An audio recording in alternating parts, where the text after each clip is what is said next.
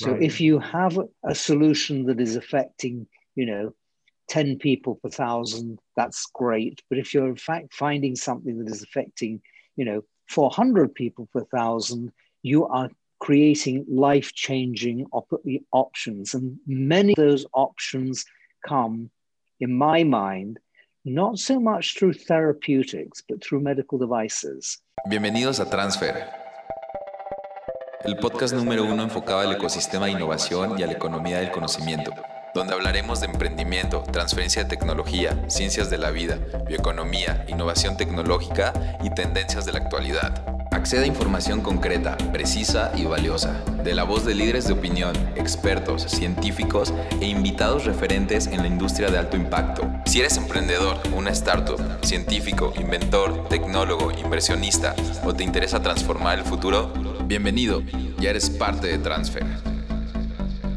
Hello everyone, welcome to Transfer by Bioinnovation, the podcast where we talk about science, innovation and investments and ecosystems.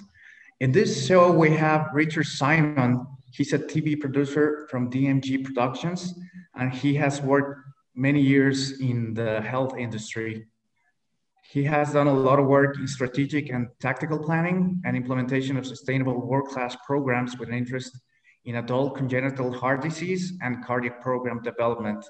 He's also the producer of Advancements TV that is an educational content focused on cutting edge changes in industry and bringing his past experiences in healthcare and services as uh, an international platform. So it's great to have you on the show, Richard. How are you?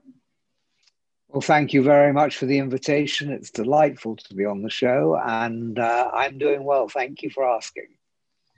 So, just to give you a rough idea, um, Richard is is uh, very experienced in many fields. He has worked in the, in the private healthcare industry, but now that he's gone more into the production side of business, he has a very unique perspective into what technology and healthcare is. So I think it's really interesting to talk to someone like you, Richard. And just to give you a rough idea, our, our listeners are pretty much in, in many places, uh, from Mexico to Europe to the US to Canada. So it's great to talk about how relevant is technology nowadays and giving your expertise in, in healthcare. I think it's great. Um, I don't know if we can start with the question, what is the role of, of technology in the world today? How, how do you see it? You know, it's a very challenging question. I've thought about it. Um, and one of the things that I think is interesting, there are two specific arms to technology. There are the people who are on the bleeding edge. Those are the ones who are, in fact, endeavoring to discover the new, the latest, the most important things that they are taxed or charged with doing. And then there's another group of people. And in my sort of discussions, it's a very interesting um, area of technology there's a tremendous amount of uncapitalized, unactualized technology out there. And when I'm talking to people, one of the things that I always tell them is that sometimes the simplest joining of technologies is the most innovative part of, in fact, development. And I use the example of Uber as being a taxi, a GPS, and a smartphone. And what you're doing is you're creating something that's extremely useful. So as I talk to people, whether it's in the healthcare or whether it's in the data and um, machine learning area, which I think are the advancement parts that are going to be significant, I look at technology as how people, in fact, think about it from a vertical and then from a horizontally way of managing the opportunities that are out there because technology is about solving problems. It's not necessarily about saving jobs. It's not necessarily about losing jobs.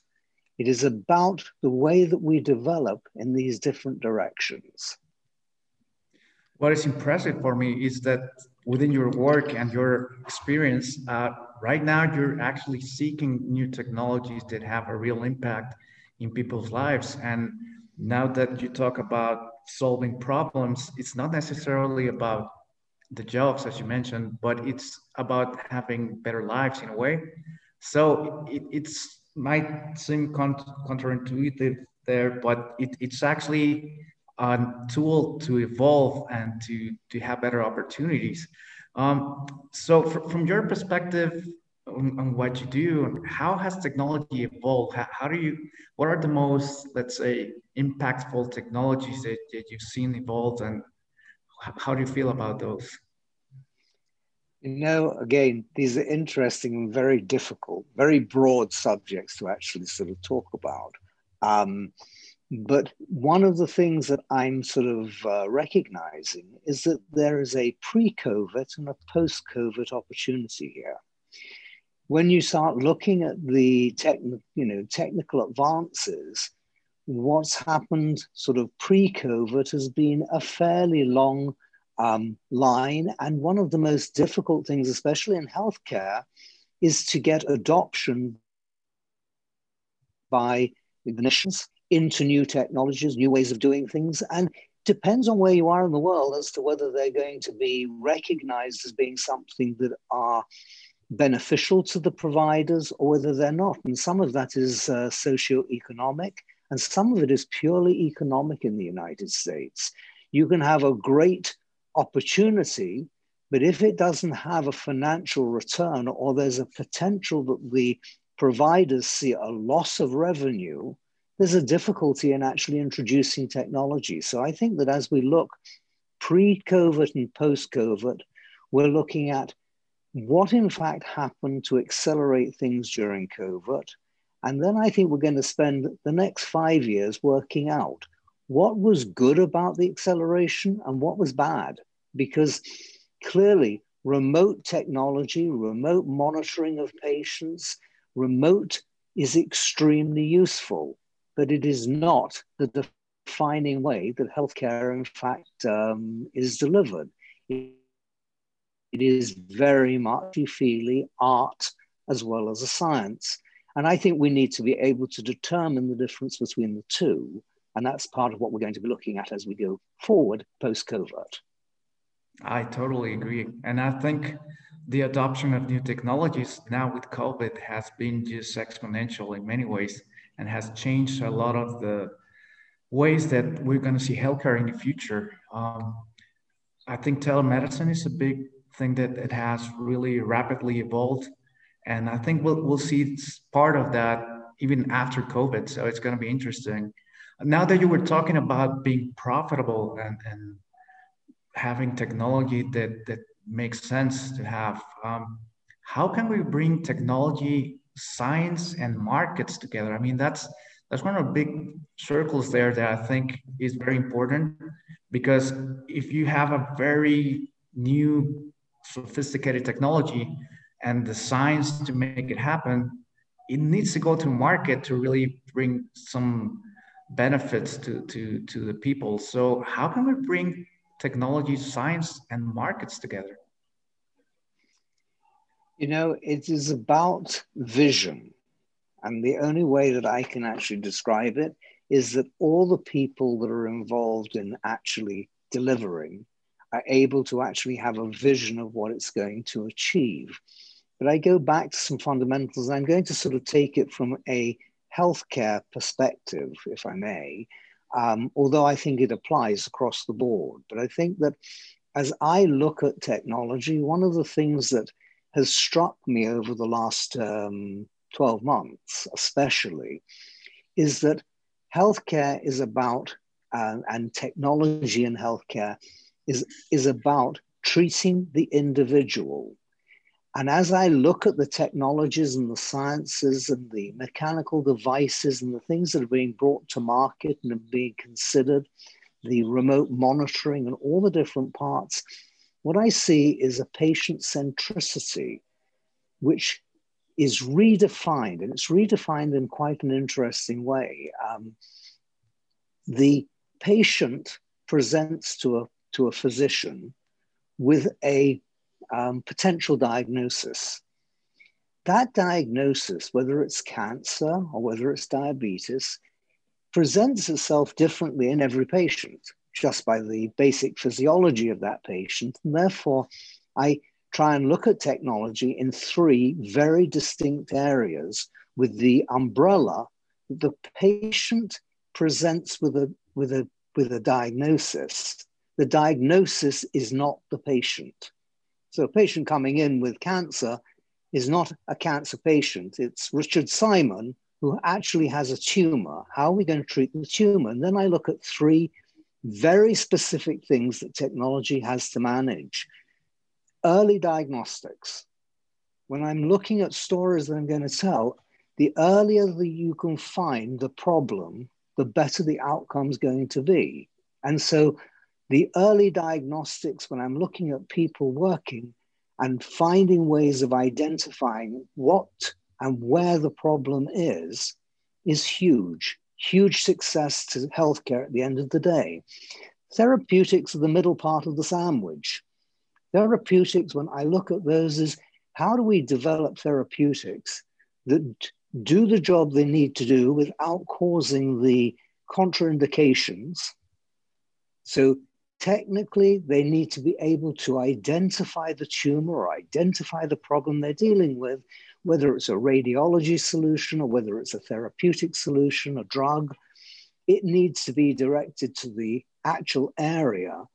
But one of the most important, most interesting technological changes that I'm beginning to sort of come across the whole time is how do you deliver the therapeutic when you've actually diagnosed it early enough? How do you, in fact, create the individual way of killing or dealing with the problem that the patient has. And I think one of the interesting the most interesting I had was a company that is doing a 3D printing of multiple drugs. And some of those drugs and therapeutics are ones that, in fact, um, weren't commercially profitable, but when married together in a time release biodegradable delivery system, it in fact um, deals with tumors extremely effectively. So those are the kind of things that I see as being the important backdrop to the way we start looking at the technologies that are out there.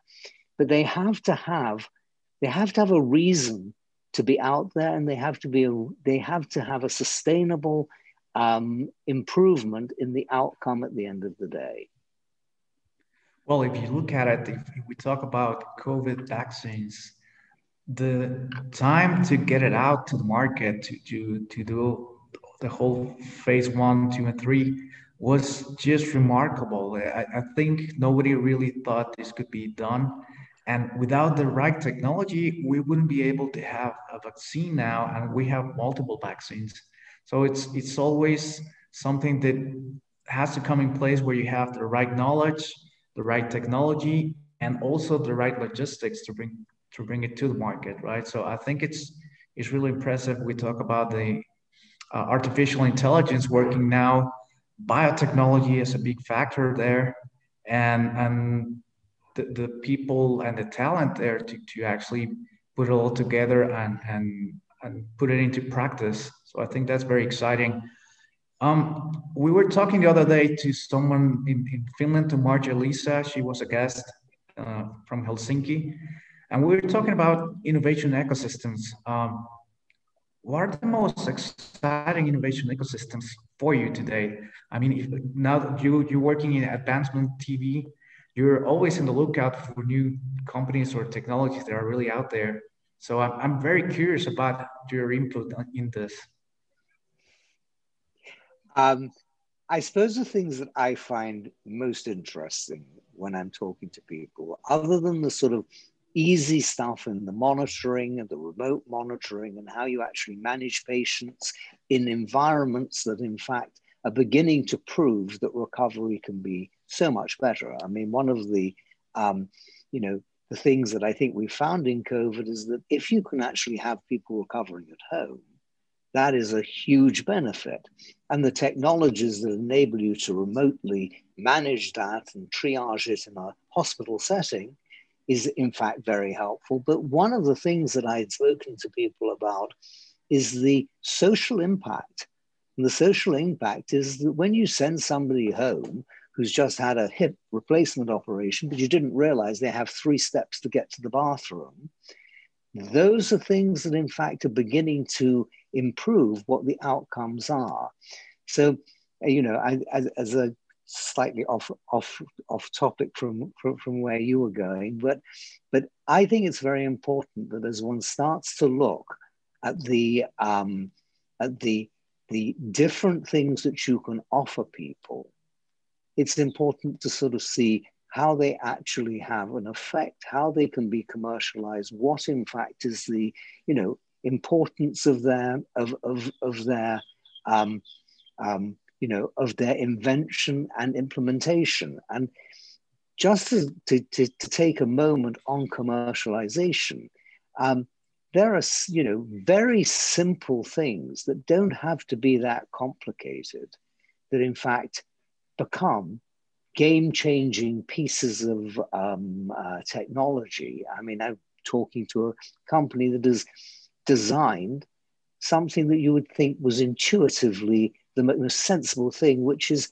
how do you take a person who's on a ventilator and when you need to actually um, do a respiration um, uh, suction on them, how do you do that without disconnecting them from the ventilator and putting everybody at risk? And they invented a valve.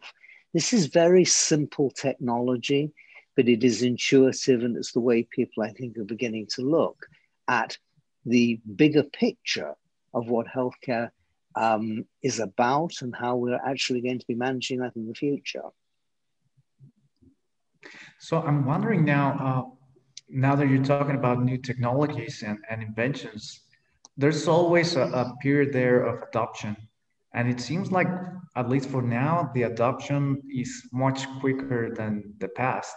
So I'm wondering, how do you introduce new technologies in healthcare or, or in other industries to the public. I mean, I think also what you're doing in, in advancements uh, TV series, I think that that helps a lot too, right?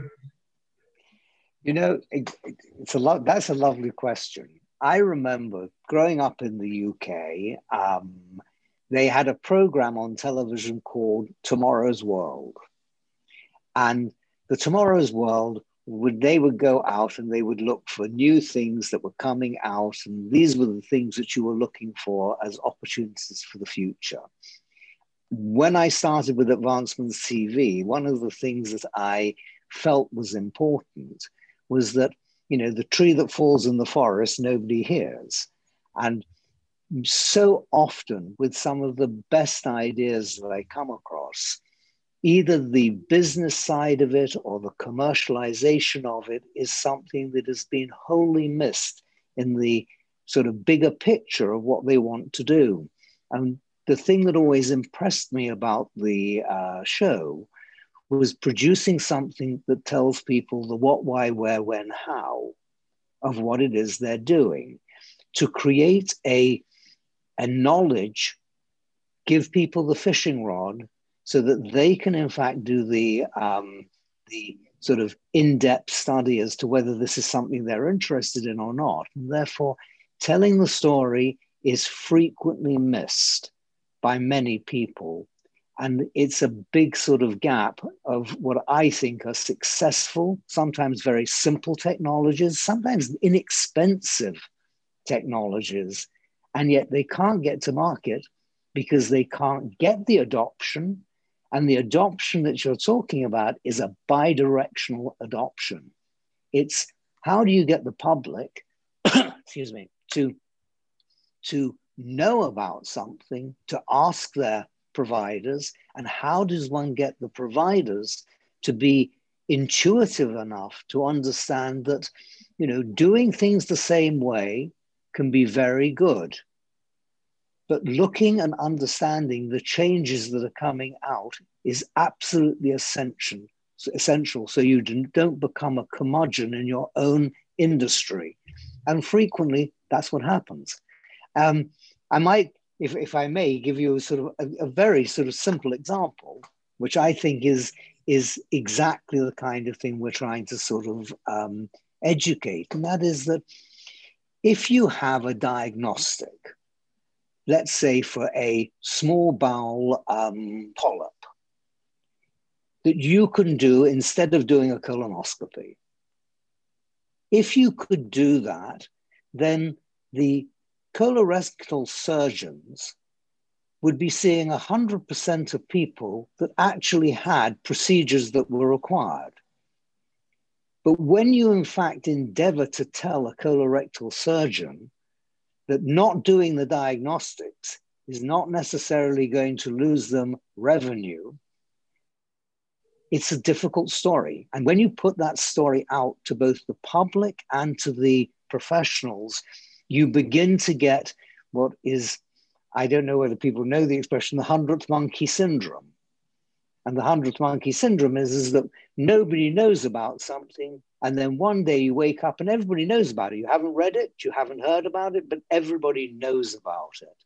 And, you know, that's kind of what I feel the backdrop of what we're endeavoring to do is to make sure that whatever is going on is in fact available for people to go and research and find out more about and ask. I think it's an, an enormous task to actually bring out products in healthcare because of all the regulation and all, all the phases it has to go through. And in the end, because it's, it's health, I mean, you have the scientific part, you have the market, you have the promotion, you have a lot of things. So I think what you're doing in many ways is a catalyzer to bring all those together and present them so people can actually get to know what's out there and and give an opportunity to all these new technologies to come out. So I think that's a, a really impressive work that you do on, on that sense because it brings light to to the new technologies that might help us in many ways. So I think it's that's really something remarkable.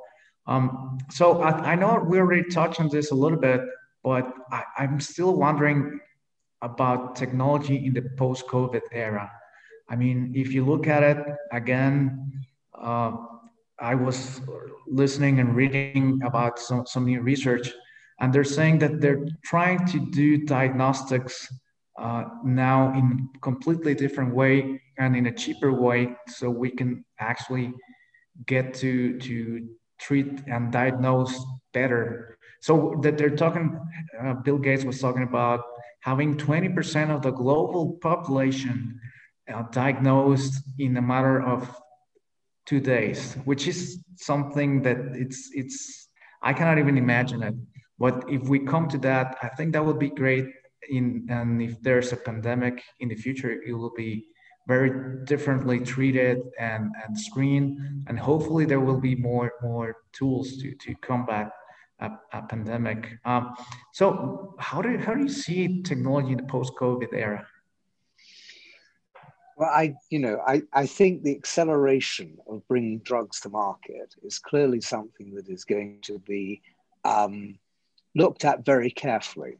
And I say that because, um, you know, part of the reason for drugs taking so long to get to, to market, I've always felt, was the problem back in the 1950s, 60s with thalidomide. And that kind of reset everybody's mind about you know safety in um, in sort of drug productions and, and and delivery. But I think that what we're looking at is a different set of information, There's a different set of tools. We're not living in that pre-COVID uh, world. We're living in a post-COVID world where speed is possible with safety and so I think we'll be looking at a very different kind of way of actually bringing different things to market. But one of the backdrops to that is that, and you've said it, and, and I couldn't agree more. Diagnostics is probably one of the primary areas that machine learning is going to be very helpful for. There is not one company that I talk to where I don't, in fact, bring up the subject. What are you doing with the data?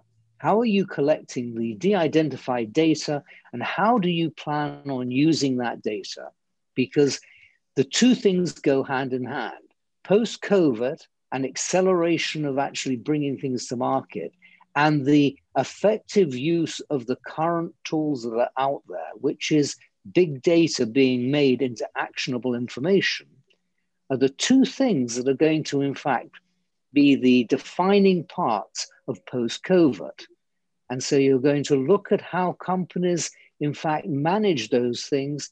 And to touch back onto something else that you that, that you uh, asked, and I don't know that I actually clearly said, part of the way I think we're looking at the future is not necessarily as drug therapeutics.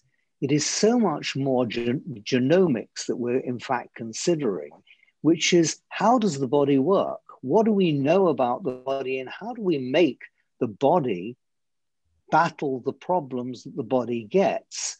And then you come down to the fundamentals when, it, when you're looking at it is that most of these diseases are a yin yang or a balance between inflammation and non inflammation. How do we manage those things?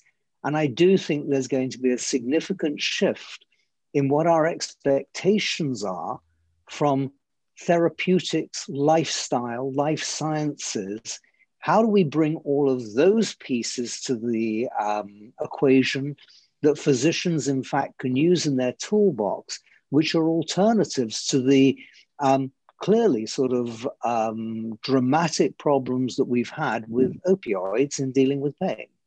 So, you know, not not to go off topic and get into something like opioids and and what they're used for and how they're used. I think it is a picture of what do drugs do and how do we, in fact, start to use the education and knowledge that we have to redirect what we're doing to actually work with the body? Goes back to my patient centricity and the delivery of what our solutions are. And COVID has really sort of given us some of that because the vaccines themselves are already looking at a slightly different modula- modulation of the way they, in fact, protect the body from traditional vaccines. So, you know, I, I think these are the things that are going to be the future of what we're looking to achieve. And those are the areas that we're going to be looking at. is, you know, what is the least effect to the body?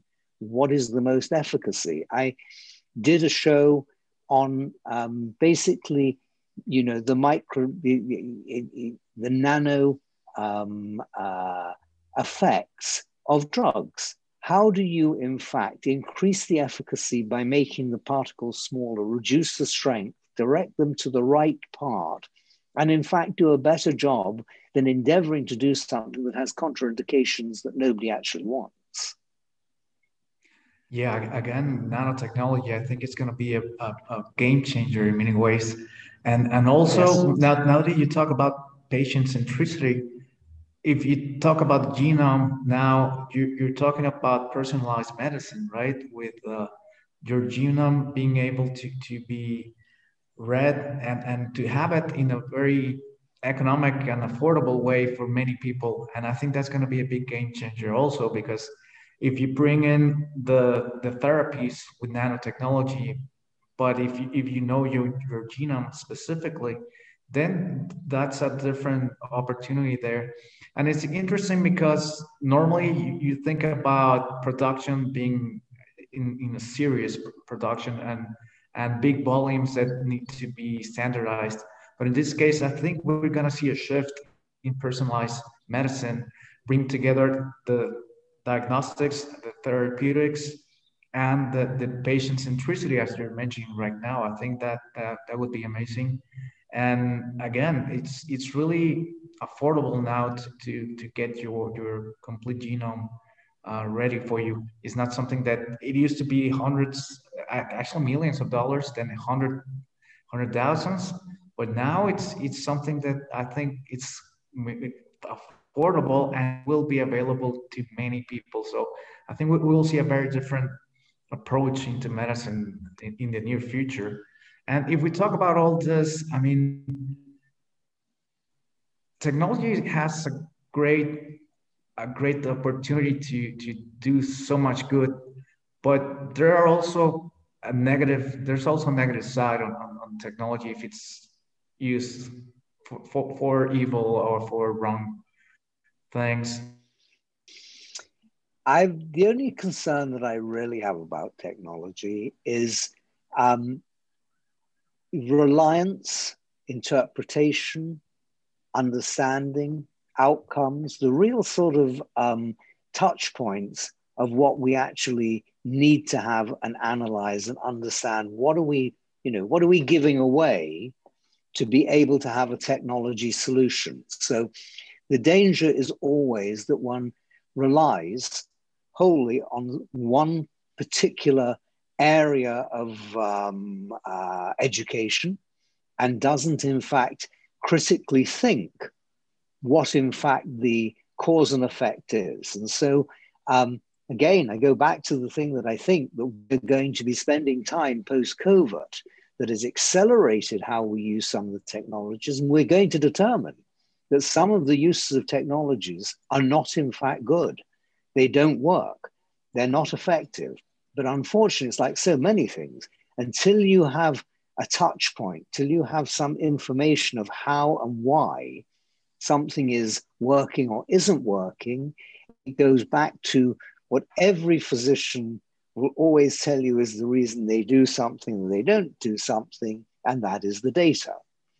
And so, you know, we will be determining what we've accelerated inappropriately and what we haven't accelerated appropriately. And hopefully, we'll be able to determine the difference and actually make better decisions based on the information we have. But there is always a danger, doesn't matter what you do, as soon as you have an advancement, as soon as you have a new technology, there is always a dark side to it. And it's something that always has to be on the table as part of the discussion, but it should not be the reason for not, in fact, being um, adventurous in at least going down and finding what the opportunities are. I think there have been many opportunities lost, certainly pre COVID, certainly due to the time and expense, because we haven't, in fact, had the tenacity or the ability to be able to follow through on these things. So I hope there's a good balance, but I would concur and agree entirely. There is never all good or all bad. There is a lot of data in the middle that will tell you what you should and what you shouldn't be doing. And then there are moral and compliance questions that always should come into the ethics of healthcare. I totally agree. And one of the things that, that, that you were mentioning right now was data. And uh, if, if we talk about social networks, if we talk about in Mexico, our government has a registration form for all of us and we've seen that uh, some hackers have actually accessed those records, which is frightening because they know where you live, who you are, where you are, and that that's scary. So data is always very very sensitive in many ways. And I'm wondering if you talk right now, for instance, about sequencing your genome, how about if a hacker gets access to that? So are people willing to sacrifice privacy over the use of technology? How do you see that? You know, this is these are the evils that one has to deal with. Um, you know, the internet, telephones. You know, um, you can go back through history and find the defining pieces of technology that have changed things, have set up dangerous precedents and have readjusted how we look at the world, how we look at, in fact, managing our privacy. Um, I think the question I would ask is do any of us have any privacy? We actually don't. we haven't had any privacy for an awfully long time. You know, if you live in the United Kingdom and you go along out for a quick stroll, you probably pass 50 or 100 cameras. So everybody knows where you are. Your cell phone monitors on your GPS where you are, when you are. You've you have to ask yourself the question, do we have any privacy? Then you have to ask the second question, what happens if that privacy gets into the wrong hands? If an insurance company gets to hear about a problem that you may have, but it's not necessarily been confirmed, will that affect your premium? You know, these are the kind of privacy things that I think translate into um, negative action. But I also tend to look at, you know, look at life as being how do we in fact manage the world that we live in? It has changed in the years that I've been alive. It has changed so incredibly diametrically. I don't have any privacy today. Do I need any privacy? I don't think that I'm doing anything wrong. Therefore, I really don't care. If somebody sees me on a camera, I don't care. But I can imagine that if I was trying to do something covertly, the management of that would be extremely difficult. And if I was paranoid about the sensitivity of information, yes, I would worry about it. The only thing that I have ever really been concerned about is somebody draining my bank account. Right. That's the one, you know, you, you know, and, and again, I look to those things. Nice example. I remember when the first ATM came out, and to give you an example of how technology adopters take a different attitude, my father said, I'm never going to use one of those. I have to go along up and I and I don't know that they're, you know, that they're going to dispense the money. And then what happens if they don't dispense it? Who's going to know? And my answer to him was a sort of 25, 30 year old was, I am so excited about an ATM. I can go up there, I can put my card in, and when when it says insufficient funds, I don't have to be facing the teller.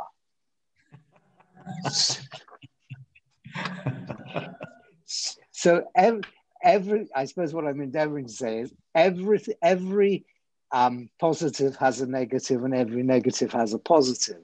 Um, I consider that privacy and you know is probably one of the most serious things that we're going to have to deal with over the next um, millennium. This is, you know, the fact that we don't have any privacy, that governments have this kind of data.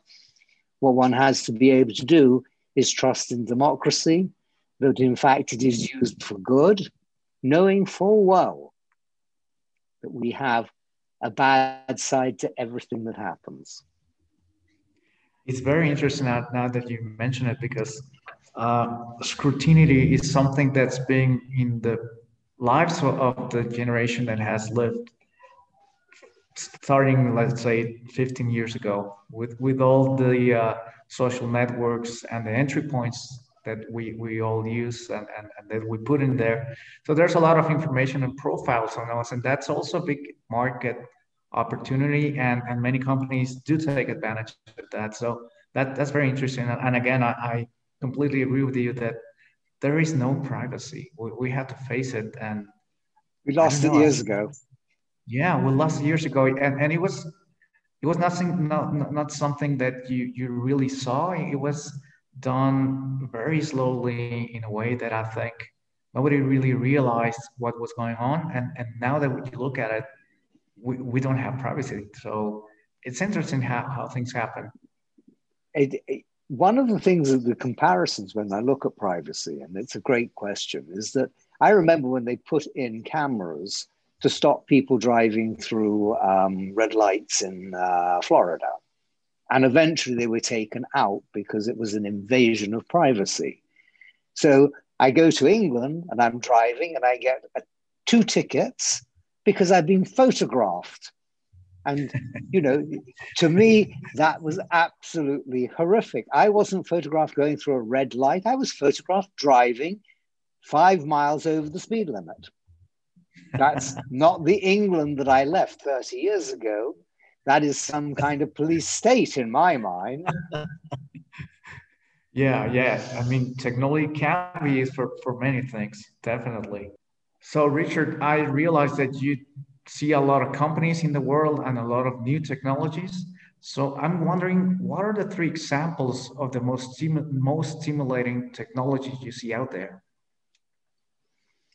Um, I mentioned the nano um, uh, modulation of uh, formulations. I think that that is a huge one. I think some of the developments that I find exciting, probably because of my time with uh, congenital heart disease, are some of the devices that are being um, made to um, to stop some of the um, open heart surgery, to be able to replace these things with devices that are deployed. Um, I find some of the um, delivery systems for, for um, things like diabetes are extremely interesting developments because I, I, suppose what I look at is how many people are being affected. So right. if you have a solution that is affecting, you know, 10 people per thousand, that's great. But if you're in fact finding something that is affecting, you know, 400 people per thousand, you are creating life changing op- options. And many of those options come, in my mind, not so much through therapeutics, but through medical devices.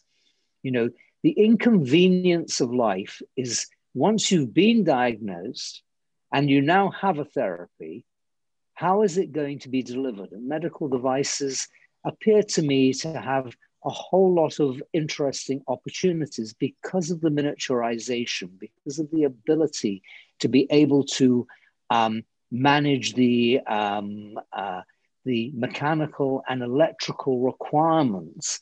Um, you know, so I was talking this week with a company that is not creating something new, but is in fact improving on what in fact had been already invented, which is how do you deliver insulin that is going to be more effective, individually um, understood by the body, and that is you want to be able to get the insulin to the, to, to, to the liver.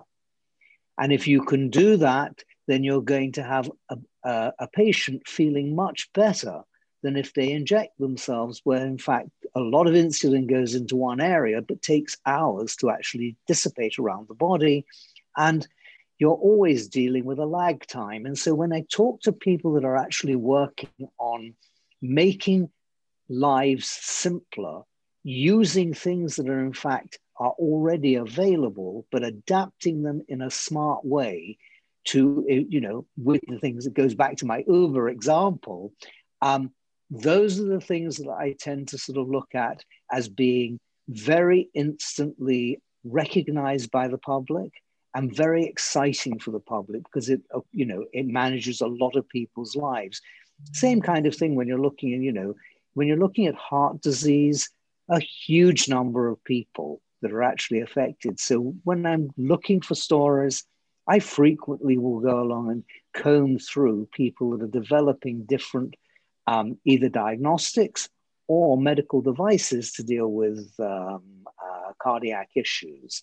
So I would say that those are the kind of areas that I particularly get excited about. But you know, it's not restricted to that. I mean, people come along up. Um, I was talking to a company that's dealing with a very sensitive subject, which is hem- hemorrhoids, and you know, there have been procedures for hemorrhoids over the last sort of 50, 60 years that have been standard procedures, and the recovery is often from the surgical options not very pleasant. And they have developed a new way of using um, uh, radio waves to shrink and um, create a necrotic uh, uh, hemorrhoid, which then in fact drops off, leaving a minimum scar. These kind of things are real things for real people that, in fact, are going to change the way people live, the way they think about living. And I suppose those things trigger my interest as much or more than some of the other things out there.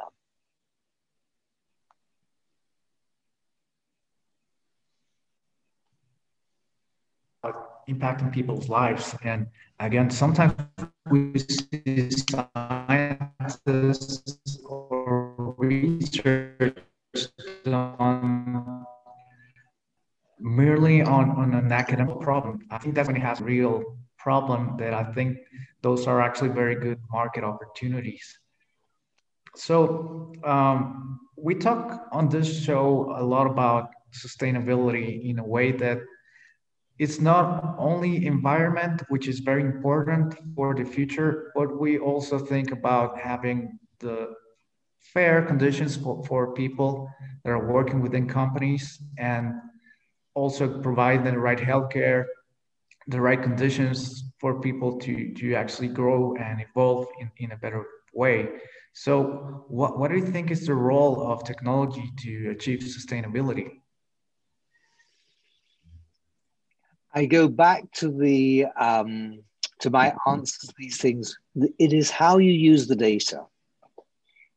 If you have got data, you're going to be able to find the sustainable routes that you're going to actually have. Um, one of the things I find sort of interesting doesn't matter what the development is, doesn't matter what you're actually doing. If you don't have the feedback and the ability to improve where things are not, in fact, technically adept. Um, and I think you find that the more people you're actually managing with a similar disease, that you can actually find the data on their age, weight, you know, social medical history, and you can take these kind of pieces of information and translate them into the technical solution that you have out there, you begin to understand what is and what isn't sustainable. But I, I would say sustainability is about adaptability. Anybody that thinks that you're going to have something that is a sustainability that's going to go on forever is sitting down and kind of, you know, looking at the world through a very sort of um, singular prism. You know, everything that there is has an opportunity to be improved or made better. Whether it's worthwhile to make it better is a different question. But there is nothing that, in fact, can't be improved. And we've seen it through our, um, you know, through very simple technological changes. And you could sort of say, I think one of the examples I would give is the telephone. And you sort of take the telephone from maybe the telegraph, through the telephone, through the, the um, mobile phone. And I have to say that my original mobile phone, um, flip phone or that kind of phone, worked extremely well. And then I got an iPhone, and the iPhone worked and had more features. And, you know, I now have not the latest, but I have one of the sort of newer um, iPhones. How much of that iPhone do I actually use? I don't know that I use 10% of its capabilities. Um, and again, give an example of that. My wife and me, my wife goes out to work. She says the her boss brings in um, uh, um, uh, one, one of these sort of um, talk to uh, tools, you know, the Amazon tool where you say Siri or you say whatever it is, and, the, and, and it puts on the station you wanted to put on. Um, and she said, It's amazing. I just talk to it and it does what I tell you. I said, You've had that on your iPhone for 10 years. you know, so so so it's it's you know, technology and sustainability of technology, I would sort of flip the question around how much of technology do we actually need and use? How much do we actually know actually exists? And right. um, that, that sustainability is people develop businesses out of one feature that already exists and puts it into another feature that people buy. So, so I don't know that that necessarily answers the question, but it certainly muses a whole kind of uh, area that I found interesting. Is that you know technology is so deep and so wide and so diverse that very few of us, or at least very few of people of my generation, perhaps even understand the strength of the technology that we have. And it changes all the time. And the iPhone will morph into something else. And the early developers, the people who developed FaceTime, the people who developed, um, um, in my day when I was doing webinars to Zoom, and there will be something that supersedes Zoom. I'm, you know, I'm sure. So every paradigm is there to be broken, and every technology is there to be um, refashioned, not reinvented, not redone, refashioned into something else that will become a useful, marketable commercial tool. Definitely. I, I was just thinking about Clay Christensen, the creator of the concept of uh, disruptive innovation. And he mentions that he doesn't have control anymore of, of the concept of disruption because it has gone to many in many directions. But in the end, what he was saying is that disruptive innovation is not necessarily the most sophisticated because the main, let's say, sophisticated technologies are not necessarily disruptive. And he was saying that you need to have the right and and just the the, the right kind of technology because if you overreach then people will not actually use that technology and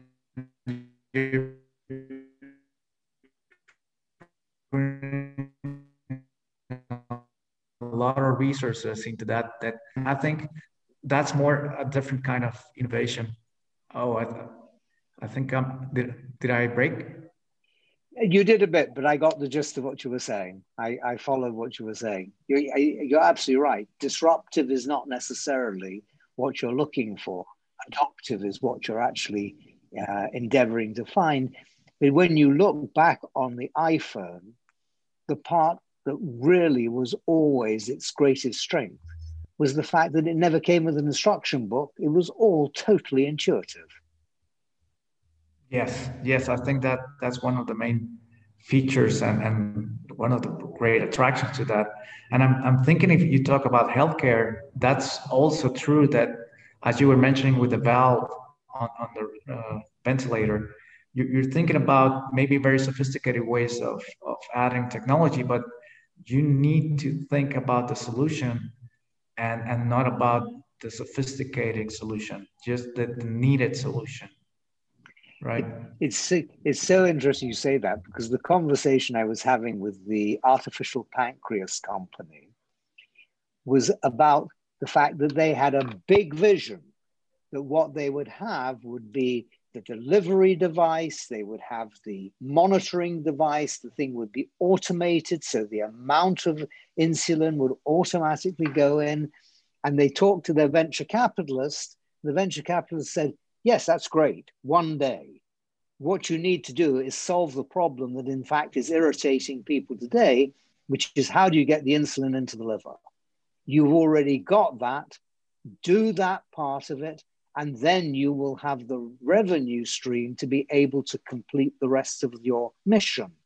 And sometimes, it, sometimes trying to be disruptive and create everything, you lose everything. You don't do anything for anybody.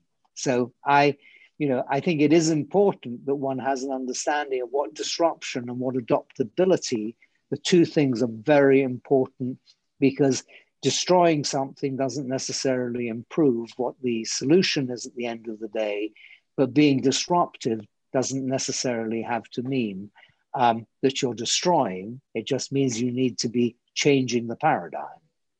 Definitely. The technology or innovation, you're talking about a broader market, not necessarily a very small, sophisticated market that's willing to pay more and, and it'll be very profitable. But if you go to the broader market where you are doing the exactly necessary thing that the market needs, then you have a huge one, a huge market that it doesn't have to be very expensive, but it's actually very necessary for many people. So it's a different lens and a different way to see it. I hope that we can achieve more of that innovation and uh, I think that would create many more opportunities for for people and and be profitable on the way. I don't know that I come across um, significant ones, but I do frequently look at the vertical integration. So I frequently will come across things that are environmental, to do with agriculture, to do with life science. Um, and I see all of those as being extremely important parts. I mean, you know, talking about um, people who are developing alternates to plastic that have um, um, biodegradability that is in the um, in the field of days rather than years, with the same properties that plastic has, but not the same negatives. Um, and in talking to them, it's an amazing, you know, how you get a, an understanding, but you get an education at the same time. At least I get an education every day when I'm talking to people. But the fact that, you know, people talk about being com- compostable, in other words, you know, something that you can you can put into a compost and it will biodegrade and it'll biodegrade quickly. But I learned the other day that there is a difference between something that is compostable and something that is home compostable. And so as you start to look at things, you're looking behind the curtain, behind the Wizard of Oz curtain. You're endeavoring to find, you know, what are the words that they're leaving out? What are the things that you're not understanding in what people say?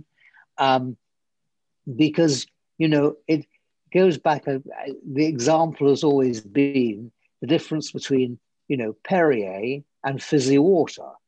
You know, naturally occurring um, uh, effervescent water is different from effervescent water from natural from natural water. You know, you're looking at the, the same thing that you are perceiving, but they're two totally different things. One comes out of the ground, and one is actually enhanced. Um, and so, you know, as I talk to people, I suppose I've been learning over the last uh, couple of years doing what I'm doing to ask the questions that are counterintuitive. You know, so a person says something is compostable, and then I sit there and say, well, what does that mean? And that means that it can be taken to a central place and it can be, you know, biodegraded. But a home compostable is something that you can put into your own comp- compost heap, and in 10 to 30 days, it is going to biodegrade. That to me, I think, is a really interesting advancement. Talked to a person the other day who is working with dyes. They are um, they are dealing with everything to do with color because the production of color in everything that we have is toxic. The, you know, the waste that comes out is toxic. So when I'm looking at those kind of things, there are dozens of people out there endeavoring to change the way the world is being polluted in what seems to be such infinitesimally small ways until you multiply the textile industry and color, the paint industry and color, and now you're beginning to talk about, oh my God, this is a, this is a toxic industry that in fact can now shift. And you know, my questions were, do these dyes work in the same way? And one of the technical things is that they are using the same equipment. The manufacturers don't have to change any of their capital equipment. They just need to change what they're actually using, and it is still based in the same way as the old dyes were based. It just doesn't create the toxic waste. So, you know, I and I could go on because there, you know, there, there are dozens of these kinds of examples. But if you're talking about what's going on in the world, I deal with a very narrow focus. I understand that, but every so often I break out of my little box and I do deal with the agriculture and I do deal with the other kind of things that are you know, fringe medicine, vertically integrated health management. You know, uh, how do you look after yourself so that you don't, in fact, need to go to hospital? Well, I think it's it's really amazing what you what you do and, and the scope that you have to reach some people, finding the, and scouting the technologies is, is so amazing. I think what, what you do is uh, something again that's catalyzing the way that we will live in the future. And I, I think I, I really want to thank you for that because it brings light to many people that, that should have the light. And in this case, having the light on you and learning from you has been a great, great experience for us. So I, I think our audience would be very, very interested in, in getting to know if they can reach you at some point uh, or, or, any email that you want to leave or, or certain uh, social network. Um, I can always be reached on my email, which is rsimon at dmgproductions.com. Always have, always happy to discuss. Yeah, I, it's what I do all day, but I enjoy it immensely. Well, Richard, this has been a great, a great talk. Thank you very much for your time. We really appreciate it. It's been amazing having you on the show. And for everyone, all the audience, this was an awesome episode. Uh, Richard has so much knowledge. So remember, uh, Richard is TV producer at DMG Productions. He's also healthcare consultant, and he has a lot of experience getting things happen and making things happen. So this was a great show. Uh, Richard, thank you very much and have a great one. Oscar, thank you so much for inviting me. I've enjoyed it immensely. So you've made me think today. So you have a wonderful day as well. thank you so much.